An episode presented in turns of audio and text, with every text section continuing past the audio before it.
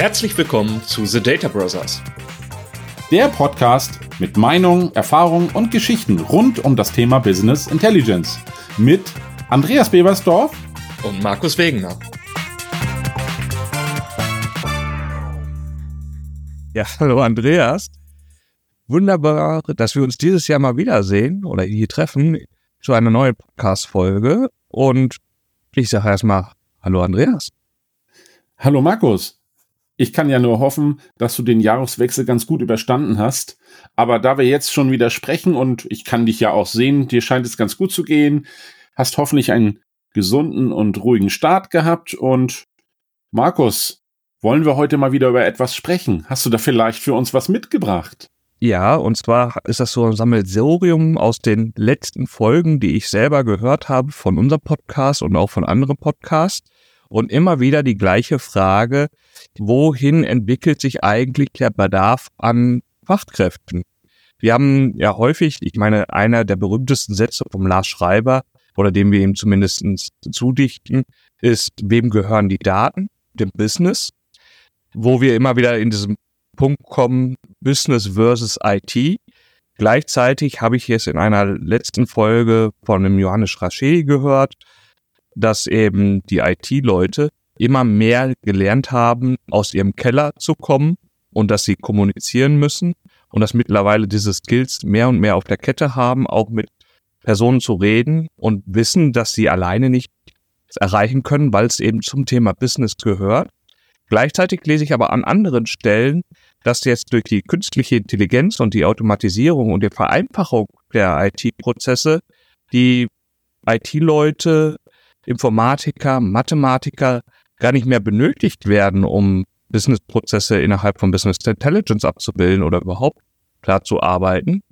Und da möchte ich doch jetzt ganz gerne mal wissen, wie ist denn deine Meinung dazu, Andreas? Brauchen wir noch Informatiker?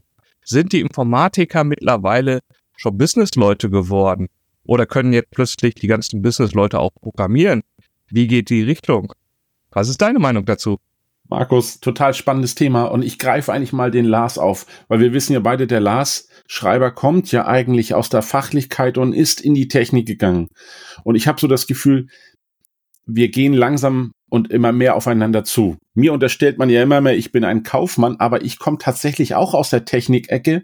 Und was mir immer gefehlt hat, und das habe ich mit vielen Kollegen und in den Projekten auch immer gehabt, du hast eine Anforderung, du versuchst sie dem Kollegen aus der IT oder dem Techniker zu erklären. Und für mich ist Techniker ja nichts Falsches, sondern das ist derjenige, der das für dich dann übersetzen kann in die entsprechende Sprache, damit du danach auch deine Analysen machen kannst. Und was mir dabei immer mehr auffällt, wir werden immer mehr unterstützt durch KI. Es kommen immer mehr Systeme hinzu, aber trotzdem ist es so, wenn es mal etwas komplizierter wird und selten reicht das ja aus, dass du Strukturen hast, die am Ende nur sagen, Menge ist Preis mal irgendwas und es gibt einen Umsatz.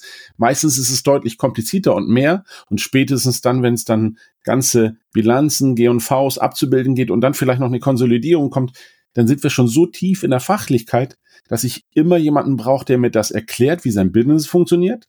Aber ich brauche auch jemanden, der das übersetzen kann und worauf ich eigentlich hinaus will, ist, wir nähern uns immer mehr an. Das heißt, wir sitzen gemeinsam am Tisch und wir hatten das früher in unseren Gesprächen, da kamen wir früher aus der Fachlichkeit und mussten die IT überzeugen. Heute ist es tatsächlich eher andersrum und zwar die IT muss die Fachlichkeit überzeugen, das mit folgenden Werkzeugen zu tun, weil sie Vorteile bieten oder eben auch gewisse Nachteile haben. Und von beiden Seiten ist es für mich etwas, wir gehen gemeinsam an den Tisch. Es ist ein gemeinsames Verständnis, was entwickelt wird und wie der Johannes Raschedi gesagt hat, dass dieses Thema IT lernt immer mehr. Das sehe ich auch, aber die Fachlichkeit auch. Das heißt, wir werden immer mehr Menschen haben, die beides verstehen und wie viele Controller entwickeln selbst ihr BI-System und ich habe die gute Erfahrung damit gemacht, wenn ich jemanden habe aus der Fachlichkeit, der ein technisches Verständnis mitbringt. Wieder das Beispiel, du kannst deine Autoreifen selber wechseln und musst nicht in die Werkstatt fahren der versteht es, kann es übersetzen und kann es auch danach verproben und hat die technische Brille mit dabei, aber er kann es nicht selber entwickeln, vielleicht nur Teile oder was auch immer. Und dieses Aufeinander zugehen, das sehe ich als absoluten Vorteil. Bin ich da jetzt in die falsche Richtung gegangen oder ist das das, was du dir so in etwa vorgestellt hast? Ja, ich bin selber am Überlegen, ob das nicht sogar ein Thema der Selbstwahrnehmung äh, da ist. Im Prinzip aus der Wurzel, woher man kommt. Was ist eigentlich das, was ich ursprünglich mal gelebt habe? Wo identifiziere ich mich mehr mit? Und möchte ich überhaupt als Techniker oder möchte ich lieber als äh, Businessperson angesehen werden? Weil häufig geht es ja darum, was die einzelne Person sich selber identifiziert. Und wenn wir weitergehen, ist es ja tatsächlich so, dass wir Business-Leute haben, wo du mittlerweile sagst, boah, die sind ja voll die Cracks in der IT oder in der Technik. Die haben sich da Sachen beigebracht. Unglaublich, das kann ja kaum ich in der Form und Qualität umsetzen. Und auf der anderen Seite sagst du, okay, da ist jemand, der ist aus der Technik, aber der hat so ein gutes Business-Verständnis und von den Prozessen. Der hat eine Sprache gelernt, da gefühlt, er ist einer von uns. Und es ist sehr spannend. Ne? Das ist wirklich diese Wahrnehmung und ob wir überhaupt wirklich das Ganze trennen müssten vom Sachverstand, ist ja die Frage. Ist es nachher nur der Punkt, auf der Kostenstelle man später läuft? Ist es da im Rahmen der Wertschöpfungskette, worauf man läuft? Ist es das vielleicht? Ich weiß nicht, Markus, man muss es schon trennen. Also nimm nur das Beispiel, du hast jemanden, der sitzt in der Buchhaltung, du hast jemanden, der sitzt im Controlling oder vielleicht sogar in der, in der, im Group Controlling oder ähnliches. Das sind schon andere Aufgaben. Genauso sehe ich das auch in der IT. Weil es gibt auch hier, und ich kenne das aus meiner Vergangenheit, weil wir waren ja beide verbandelt mit einer Rosenheimer Firma und da war es tatsächlich so, ich war jemand, der hat zuerst Beratung gemacht und ich habe dann in den Vertrieb gewechselt, was mir damals Kollegen tatsächlich sogar übel genommen haben. Und mein bester Freund sagte immer, nee, du bist jetzt, du bist jetzt kein Berater mehr, du bist jetzt Vertriebler. Mit dir rede ich nicht mehr. Natürlich war das überspitzt und gezeichnet, aber diese, dieses Rollenverständnis, das habe ich ich persönlich fand das immer schwierig, dass man das immer so klar getrennt hat. Nee, ich mache nur Controlling. Ich mache nur IT. Und bei uns war das tatsächlich so, ich war derjenige, der zwar im Vertrieb war, aber man nannte das dann halt Pre-Sales. Das heißt, ich habe mich manchmal sogar damit vorgestellt, ich bin der vertriebliche Mitarbeiter mit dem technischen und fachlichen Verstand quasi für das ganze Thema Business und so weiter. Also ich kann das, was ich als Anforderung habe, übersetzen. Und so ungefähr war das manchmal ja auch ein bisschen schwierig. Und ich habe zum Beispiel Themen, wenn es darum geht, wie macht man das im Business, alles was so vertriebliche Aufgaben wie Angebote, Preisverhandlungen, da habe ich mich gepflegt zurückgelehnt und habe gesagt, ja, nee, das ist eine Aufgabe, die die gebe ich gern dem Vertriebler. Das ist ja sein originäres Business. Der hat quasi die Akquise gemacht. Ich habe ihn dann in dem Mittelteil unterstützt und dann habe ich eigentlich den Ball tatsächlich wieder zurück an die Abwehr gegeben und gesagt, bitte mach das Angebot. Kann man das so trennen oder weiß ich nicht, Markus? Ja, ich, also wir sind ja gerade in der Diskussion und deswegen, ich finde es ja spannend und wir kommen ja auch so bestimmte Begrifflichkeiten nochmal wieder im Sinn, wo wir diese Sachen haben, weil wir haben ja dieses Begriff Schatten-IT. Das ist ja immer dann getroffen, wenn plötzlich das Business Sachen macht, die man normalerweise eher der IT zuordnen möchte. Die IT oder als Schatten-IT wird häufig was Negatives impliziert, also dass man sagt, da ist jemand, der hat keine Fachkenntnis über IT und macht etwas, was die IT vielleicht auch gar nicht so machen würde. Man versucht in, man, oder die Vorwürfe sind ja teilweise auch, dass man bestimmte Prozesse abkürzt und dadurch vielleicht sogar als Held dasteht, dass man sagt, ja, wenn die IT das machen würde, die würden sich an bestimmten Prozessen halten, sie müssten Genehmigungsprozesse einhalten und so weiter. Und jetzt kommt das Business daher und sagt, ach, das kann ich ja mal eben mit ein paar S-Verweisen zusammenstricken, kommt zum gleichen Ergebnis und muss keinem fragen. Äh, wo man dann merkt, okay, der eine ist vielleicht sehr prozessorientiert und möchte klare Bahnen haben, möchte vielleicht auch ein Tool-Zoo verhindern, dass er sagt, ich möchte, dass wir im Unternehmen uns auf bestimmte Werkzeuge geeinigt haben und bevor wir jetzt ein neues Tool hinzufügen, möchte ich abgestimmt haben, wie wir damit vorgehen, ob wir ein anderes Tool ablösen oder auf welcher Grundlage wir eigentlich auf das andere Tool wechseln wollen. Und auf der anderen Seite ist jemand, der sagt, ich möchte das Tool eigentlich mal ausprobieren, ich möchte das mal validieren und möchte es reinbringen. Und die IT sieht dann vielleicht am Ende heraus, ja, es kann aber Probleme geben nachher bei der Lizenzierung, die keiner vielleicht berücksichtigt hat, oder dass er eben andere, ja, einfach die verschiedensten Tools auch supporten soll, weil das ist ja auch gefühlt immer wieder der, der Graus, dass jemand sagt, wir haben jetzt hier ein Werkzeug eingeführt, verlässt vielleicht das Unternehmen. Es gibt aber, oder das Tool hat im Business schon Akzeptanz bekommen. Von der IT wurde es nie offiziell eingeführt, aber es soll plötzlich den Support dafür leisten. Ist ja auch so was, wo dieser IT sagt, ey, ihr habt uns damals nicht mit an den Tisch drangenommen, als um diese Entscheidung geht und jetzt wollt ihr plötzlich Unterstützung von uns haben. Und das führt ja teilweise zu ganz abstrusen Konstrukten, dass wieder bestimmte Dienstleistungen von externen eingekauft werden, vom Business am IT-Thema vorbei und man so eine Spaltung innerhalb des Unternehmens hat. Und ja, tatsächlich durch diese Konstrukte auch, dass man das eben so scharf das Gefühl trennt.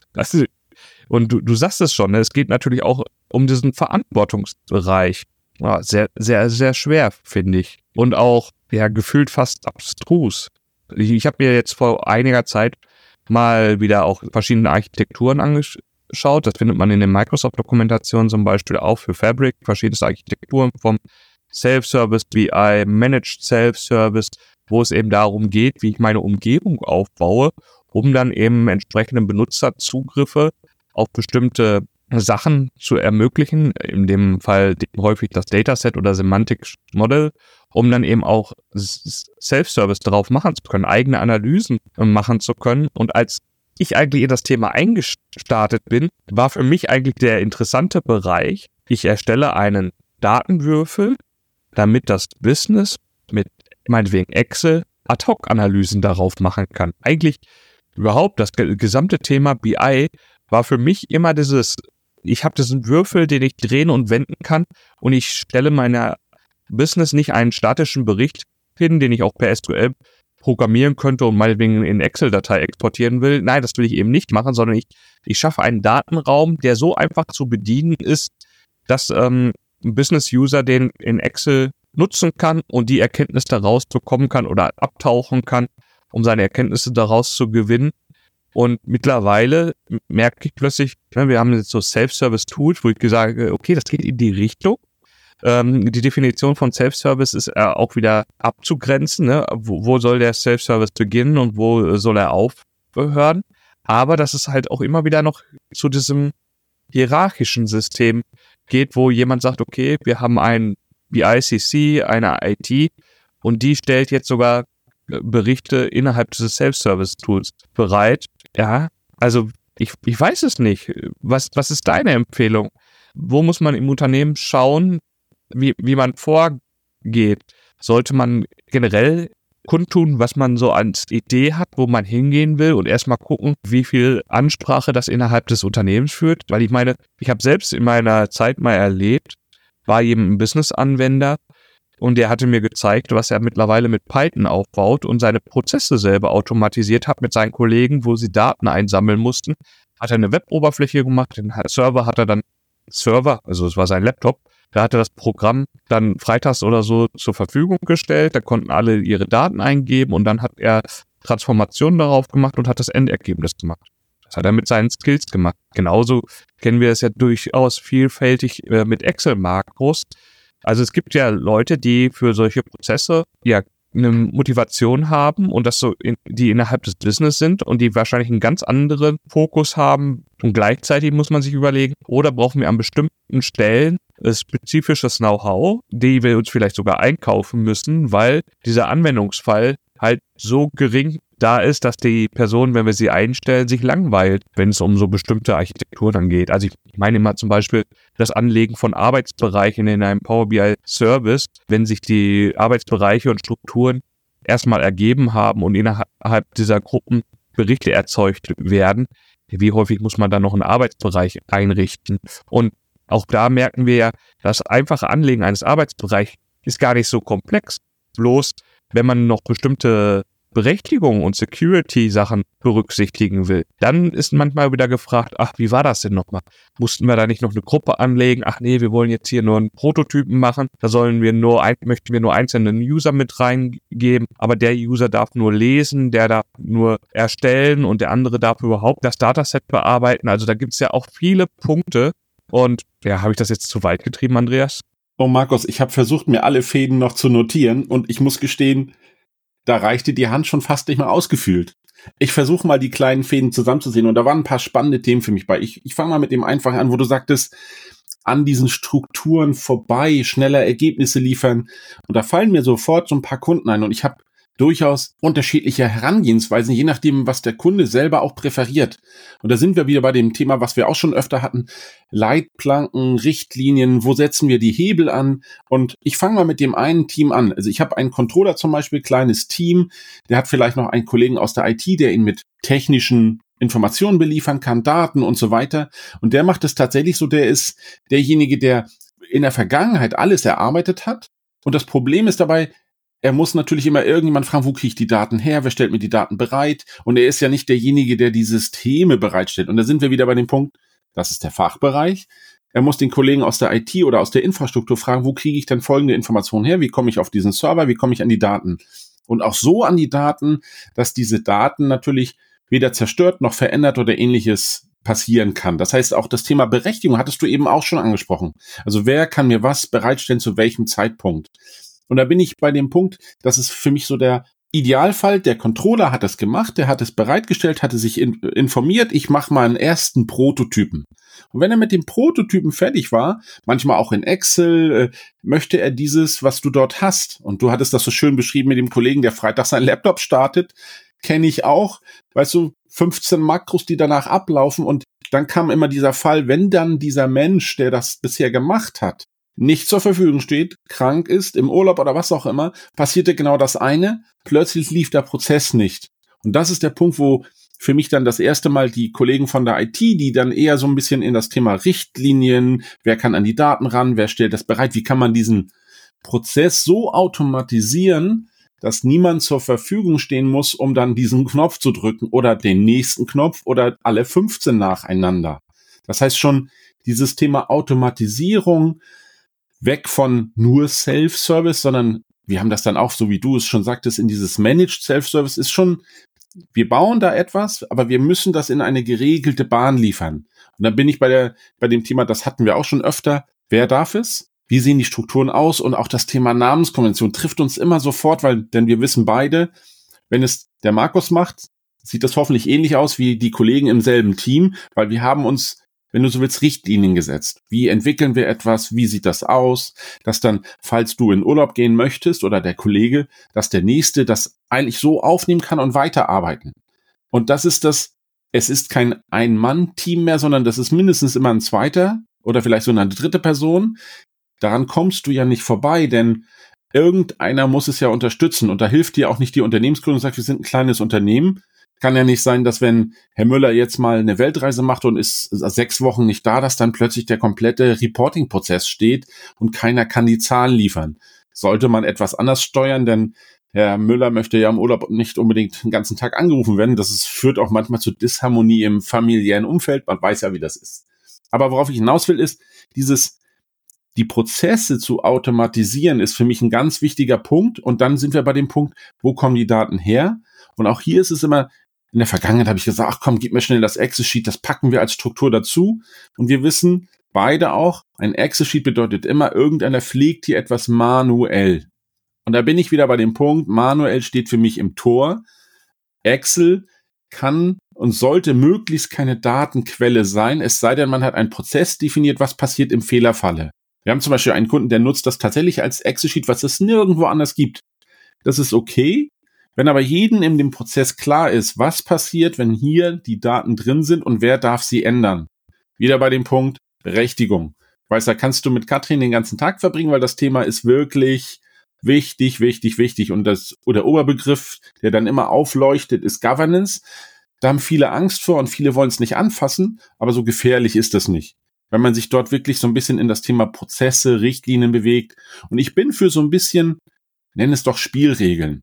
Wir hatten früher im Beratungsbereich bei uns auch das Thema Spielregeln. Wie rede ich mit dem Kunden? Wer redet mit dem Kunden? Wer spricht wann was an? Und dann bin ich wieder bei diesem Übergabepunkt. Wieder das Beispiel aus der Vergangenheit, Markus. Du weißt, ich kann da viel aus der Vergangenheit erzählen. Ich habe den Ball aufgenommen, weil irgendjemand hat gesagt, hier hat ein Kunde ein Problem. Wir haben es versucht zu verstehen und ein bisschen zu ver einfachen und die Prozesse aufnehmen und meistens kam dabei raus, dass was der Controller in Eigenarbeit ganz alleine in seinen ganzen tollen Makros, da war nicht nur eine ganz simple Formel drin, sondern da war schon viel Fach-Know-how drin, was er sich selbst beigebracht hat, in Technik zu übersetzen. So, und jetzt kommt der IT-Mensch, der sagt, ja, das müssen wir automatisieren. Das geht in Excel wunderbar. Diese Makros sind toll, aber diese Makros jetzt in etwas anderes zu überführen, in irgendein Werkzeug, das das unter übernehmen kann, sei es ins Data Factory oder in Power BI selbst oder in Python und was es da alles Tolles gibt. Und Python hat ja auch einen absoluten Hype erlebt, weil es eine echt beliebte Sprache geworden ist, ja. Jetzt sogar schon vor Java. Trotzdem muss es ja jemand beherrschen. Und da bin ich auch da wieder, ich als Fachmensch aus dem Bereich Controlling, wer auch immer das dann ist, ich kann mir das alles aneignen, aber der Controller hat ja auch noch andere Aufgaben. Der soll ja auch das, wenn du so willst, so aufbereiten können, dass jemand daraus Entscheidungen treffen kann. Und wenn er alles selber programmiert, dann sind wir wieder bei diesem Thema Bottleneck. Da sind wir wieder, ist der eine, auf den du warten musst und Markus, das ist immer ungünstig, wenn es nur den einen gibt und das ist wie in allen Bereichen. Es wäre schön, wenn es zumindest ein Backup oder vielleicht mehrere Kollegen gibt, dass du die Arbeit auch ein wenig aufteilen kannst. Wer macht wann was? Und ich habe es auch schon in einigen Projekten tatsächlich so gemacht. Ich bin dann eher der Mensch, der die Anforderungen stellt. Ich sage, ich baue das Datenmodell, die Datenbewirtschaftung und Belieferung macht jemand anders. Der ist aber genauso wichtig, auch wenn bei uns früher, bitte jetzt versteht das nicht falsch, früher war das immer das Kellerkind, den keiner sieht. Das ist heute nicht mehr so. Du sprichst mit dem Kunden, du klärst das, du musst mit den Kollegen die Zugriffe regeln, die Infrastruktur, die Datenbereitstellung und auch das Thema Datenvalidierung ist ein super wichtiges Thema. Also insofern, für mich ist das schon echter Teamgedanke, weil wir immer miteinander reden dürfen, nicht müssen. Wenn es müssen ist, macht das ja auch keinen Spaß. Also für mich ist immer wichtig, dürfen.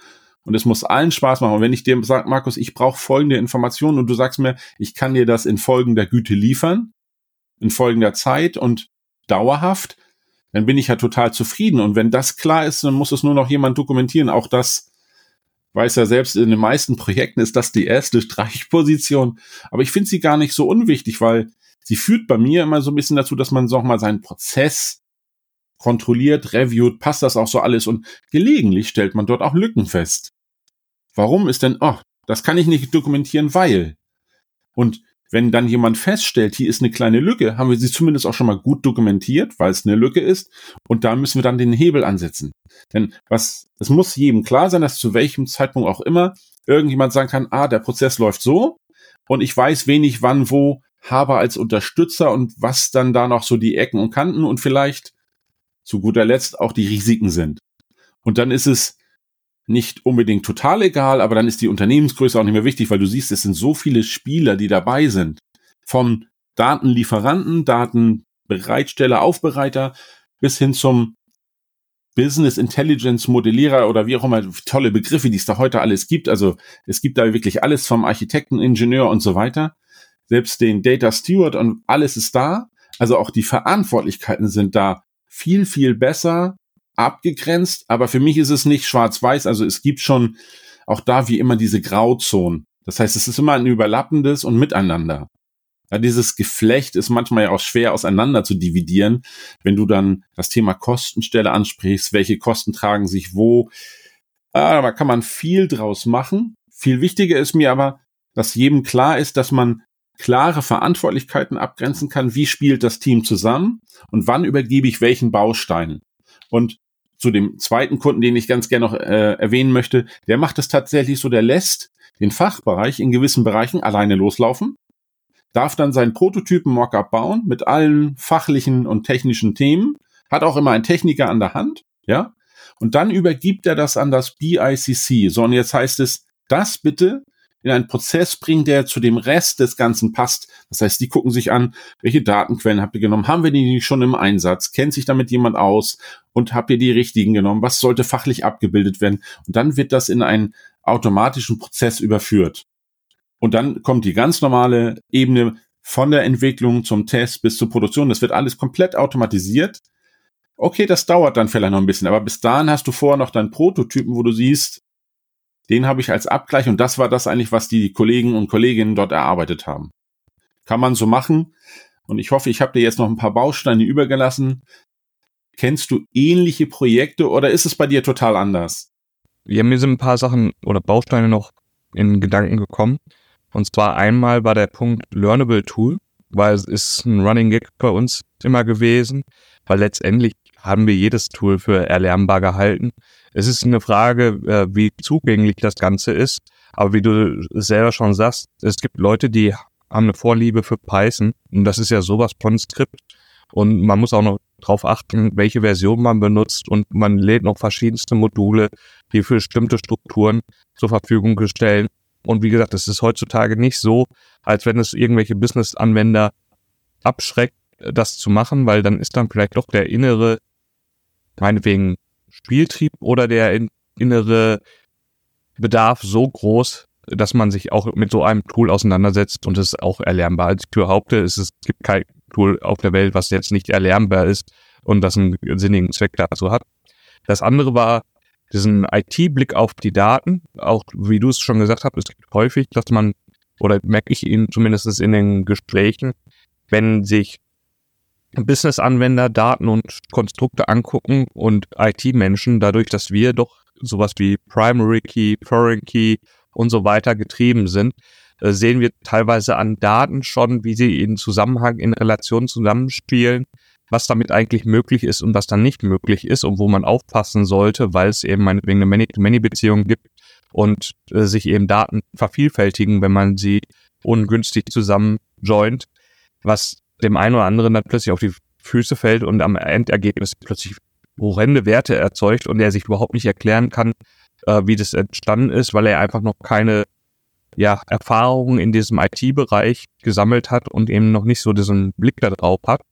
Und wo du es mit der Dokumentation ansprichst, ich finde es immer wieder spannend, gefühlt, jetzt mal aus meiner Warte gesprochen, wird häufig die IT von dem Business-Seite genötigt, doch mal bitte eine Dokumentation zu erstellen, wobei man wahrscheinlich den Weg andersherum machen muss und ich muss es auch häufig schon leidig erfahren. Man hat diesen IT-Slang und wenn die, das Business diese Dokumentation lesen soll, dann, dann hilft es meistens nicht, weil man vielleicht zu viel auf technische Feinheiten setzt. Wenn man das Ganze aber gemeinschaftlich entwickelt hat, ist es fast schon besser zu sagen, wir nehmen mal den, der am unbeschlagensten zu dem Thema ist. Der soll mal beschreiben, was er sieht, was wir da aufgebaut haben, prozesstechnisch. Und dann kann man immer noch, meinetwegen mit jemandem, der bis auf die Einsen und Nullen runterschaut, das überlesen lassen und klären lassen, wie weit das Ganze passt. Und, und wir haben das tatsächlich auch gemacht. Und man muss sogar sagen, junge Kollegen, die jetzt gerade in der Ausbildung sind oder raus sind, die sind noch echt, ja, sagen wir mal, unflexibel, was, was bestimmte Formulierungen angehen. Die sagen, nee, hier im Code ist es aber so, so. Und man müsste noch viel mehr auf diese Einzelheiten reingehen, wo man sagen kann, wenn man erfahrener ist, es sagt, ah ja, in Summe beschreibt es das. Und diese, diese Feinheiten, die du jetzt aufbringst, die sind vielleicht für dich wichtig, aber für dieses Gesamt Verständnis des Businessprozesses ist es gut, den Part zu abstrahieren und einfacher zu halten, weil er dann leichter verständlicher ist und lesbarer ist in der Dokumentation. Ja, das waren so meine Punkte, die ich mal so mit draufgenommen habe. Möchtest du noch was ergänzen? Ja, nur eine Kleinigkeit. Wir versuchen uns ja immer so ein bisschen an unseren Rahmen zu halten und nicht immer zu lange zu quatschen, wie es immer so schön heißt. Kannst du hinterher auch rausschneiden. Ja. Aber vielleicht ein Punkt noch, und wo, den hattest du letztes Mal schon so angerissen. Ich finde es total spannend, wenn man so mit den jüngeren Kollegen zusammenarbeitet. Wir waren ja auch mal in dieser Phase. Was ich spannend finde, wenn ich dann sage, pass mal auf, lass das mal so und so machen, weil. Oder der Kollege kommt an und hat, hat eine Frage, weil irgendwas ist passiert beim Datenbeladen. Da, da läuft plötzlich der Prozess nicht mehr. Und dann schaut man auf diesen Prozess und sagt, ja, ich kann dir sagen, was es ist, weil. Und dann fragen mich manche Kollegen mal, wie, wie kommst du auf die Idee, dass es sowas sein könnte? Dann kann ich immer nur sagen, und das ist das Gemeine an sowas, habe ich schon ein paar Mal erlebt und da bin ich auch selber in diese Falle gefallen. Und du hattest das so schön angesprochen mit diesen, ich zeig dir, wie ich es mache und ich zeig dir auch gleich, was ich versuche an Fehlern zu vermeiden. Und wenn ihr jetzt den neuen Kollegen oder die Kollegin haben, die diese Fehler dann dadurch, dass du es zeigst, nicht mehr machen, haben wir ihnen diese Erfahrung geraubt. Jetzt die Frage immer, also als kleiner Schmankerl, ist das jetzt gut, dass wir das gezeigt haben, oder hätten wir sie erst in diese Fehlerfalle laufen lassen sollen? Was, was ist da besser, Markus? Soll man den Fehler selbst machen? Also ich glaube, das ist ja immer diese Abschätzungsthematik. Ne? Wir haben das, äh, wir sprechen da jetzt immer von der heißen Herdplatte, wo man sagt, das kleine Kind würdest du nie auf die heiße Herdplatte packen lassen. Vielleicht würdest du die Hand mal nah ranführen, damit es warm ist. Also letztendlich musst du immer den Schaden abwägen. Ähnlich ist es vielleicht mit in den, wir hatten es in der letzten Diskussion, mal in die Bäume klettern in der Jugend sind wir noch viel draußen gewesen, sind in die Bäume geklettert. Heutzutage hat man mehr Helikoptereltern, die sagen, ah nee, da kann was Gott was passieren. Ja, es kann was passieren. Es kann auch ganz, ganz schlimme Sachen. Aber die, die Wahrscheinlichkeit da ist eher geringer. Und dann lernen aber Kinder durch solche Sachen Motorik und auch ihr Körper besser einzuschätzen. Und je häufiger sie sowas machen dürfen, werden sicherer und auch das würde sich dann nachher in dem Erwachsenenleben an anderen Stellen fängt damit an, auf eine Leiter zu steigen. Also man muss den Kindern auch was zumuten. Das aus dem, jetzt mal aus dem elterlichen Kontext bei Kollegen, jüngeren Kollegen, ja, man muss, man muss auch mal machen lassen dürfen. Und ich weiß, es ist so ein ätzeliges Gespräch und auch das meinetwegen junge Kollegen oder erfahrene Kollegen im Business, die plötzlich mehr in die Technik reinkommen und da eben noch keine Erfahrung gesammelt haben es ist halt so, es ist, man muss sich immer wieder über eine breite Tabelle unterhalten. Warum machen wir eigentlich Datenmodellierung? Und muss sich selber dann auch wieder hinterfragen, okay, wir haben unsere Erfahrung gemacht und das ist mittlerweile das, was wir uns für uns als Best Practice etabliert haben. Aber ist das andere so viel falsch? Oder ist es etwas, was man auch ertragen kann, weil es aktuell in dieser Situation das ausreichend gut ist, sagen wir es mal so, in, in dem Rahmen. Und witzigerweise ist mir noch was eingefallen, was ich auch von eben mit übernehmen wollte, war das Thema äh, Fehler im Prozess. Kennst du sicherlich auch. Es gibt Tabellen, die man pflegen kann, Excel-Dateien. Okay, wenn da die Struktur ändert, könnte was auf einen Fehler laufen. Gleichzeitig kann aber auch sein, dass die Daten einfach unplausibel sind und dann im Prozess was falsch generieren. Aber du hast es teilweise so, dass es Daten sind, dass das Business pflegt, es läuft auf einen Fehler und das Business schreit nach den korrekten Daten Du musst analysieren und in Summe stellst du fest, wenn du den Fehler behebst und den Ladeprozess wieder anschmeißt, werden die Zahlen aber heute nicht mehr rauspurzeln, weil es meinetwegen so früh oder an der falschen Stelle fehlgelaufen ist, dass eben dieser Ladeprozess, der mit der Unterbrechung plus bis die Reaktionszeit habe, einfach nicht mehr bis zu diesem Tag diesen Bericht in, in einer adäquaten Güte bereitstellen kann. Und ich glaube, das ist so der Punkt, wo ich heute mit enden möchte. Andreas, wie gehst du mit sowas um? Ja, das ist tatsächlich immer das Schwierige. Und man war in der Vergangenheit immer in dieser, ich muss erklären, warum jetzt der Prozess nicht läuft. Und erstmal war man der, bitte nicht falsch verstehen, der Schuldige, weil man hat das ja entwickelt. Und ich kann immer nur darauf hinweisen, wenn jemand im Prozess Dinge drin hat, wie sei es nur in SAP, du musst irgendwelche Stammdaten und da habe ich viele Kunden, die haben das dann immer Copy und Paste und haben dann drei Attribute vergessen nachzupflegen, waren schlichtweg falsch nur dass bis du es gefunden hast, bin ich jetzt in meinem BI-Prozess, ich bin der Letzte in der Kette, ich bin nur noch der Verwerter. Wäre es schon schön, wenn ihr vorher Prozesse hättet, damit solche Kopierfehler oder falsch eintragen von Datumsfeldern, dass die gar nicht erst passieren können. Denn wie immer so schön, je früher der Fehler erkannt wird, desto besser ist es für alle Prozesse danach. Und so ist es ja auch schon mit zum Beispiel Adressen. Also ein Freund von mir hatte das letztens wieder als Beispiel, da stand die falsche Lieferadresse. Hat sich jemand gewundert, warum das nicht funktioniert. Und wenn du es dreimal ermahnst bei dem entsprechenden Serviceprozess und es wird trotzdem nicht nachgepflegt, insofern haben wir da das Problem.